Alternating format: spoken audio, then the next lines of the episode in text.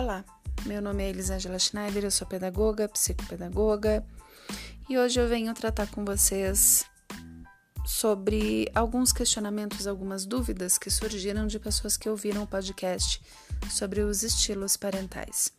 A primeira pergunta que veio é sobre os avós que assumem o papel de pai e de mãe. Qual postura eles precisam tomar em relação a esse neto que vira filho? E qual é o estilo parental mais indicado, né? A gente tem aqui nessa pergunta duas posturas bastante diferentes e a gente precisa cuidar muito isso. Primeiro é que vô e vó já foram pais, já fizeram o papel e a obrigação deles de criarem os seus filhos, né? Então eles no momento em que eles começam a conviver com os seus netos, eles não têm o peso de a responsabilidade de criar como um filho. Eles podem curtir e aproveitar os seus netos. Nada mais merecido, não é? Uh, agora, no momento em que nós temos um avô e uma avó que assumem a guarda e que são as pessoas que, as, que se tornam responsáveis pela criação desse neto, eles precisam sim novamente retomar o papel parental, assumir postura de pai e mãe. E aí, lógico que eu vou fazer o indicativo de trabalhar mais o participativo, né? Muito limite, mas também com afeto, tentar trazer esse uhum. equilíbrio da relação entre avós que farão papel de pai e mãe.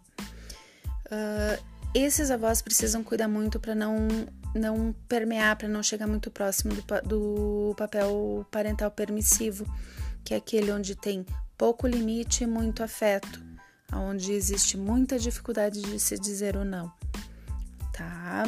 Uh, precisamos fazer com que eles consigam entender que no momento em que não existe um papel de pai e mãe presente junto com o vô e a avó, eles terão que sim assumir a postura de pai e de mãe certo?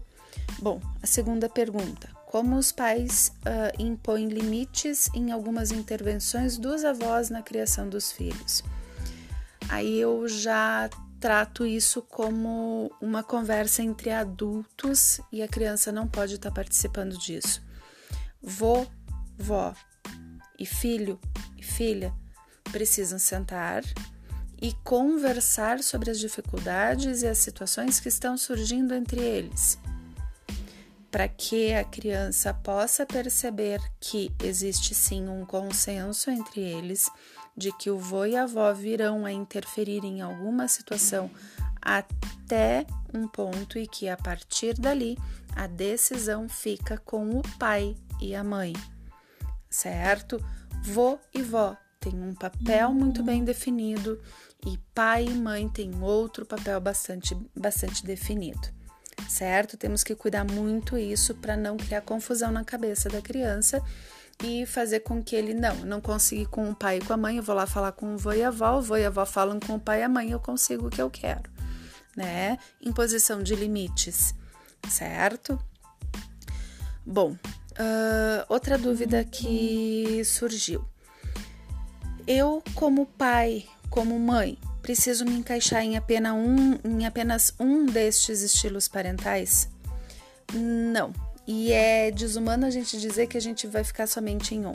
A gente vai acabar permeando entre um ou outro, mas sempre vai ter um estilo parental no qual a gente mais pratica, o que a gente mais se aproxima. E aí, a partir do momento em que a gente tem essa percepção desse fato, de qual perfil eu mais me aproximo, fica muito mais claro eu verificar onde eu preciso mudar e como eu preciso mudar.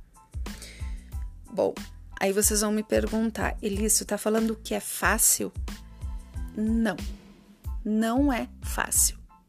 É tranquilo de fazer essas melhorias, o nosso estilo parental? De jeito nenhum.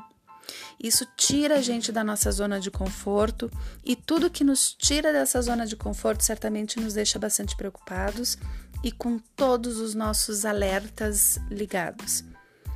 E isso é bastante positivo, faz com que a gente comece a perceber que a gente precisa mudar alguma coisa, certo?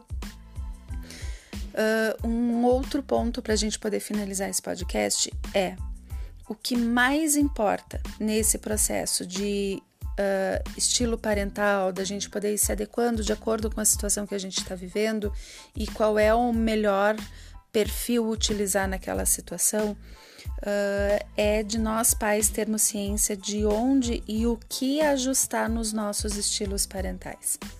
A partir dali, a gente começa a levar muito mais em conta o equilíbrio e a saúde emocional de cada um dos membros da família.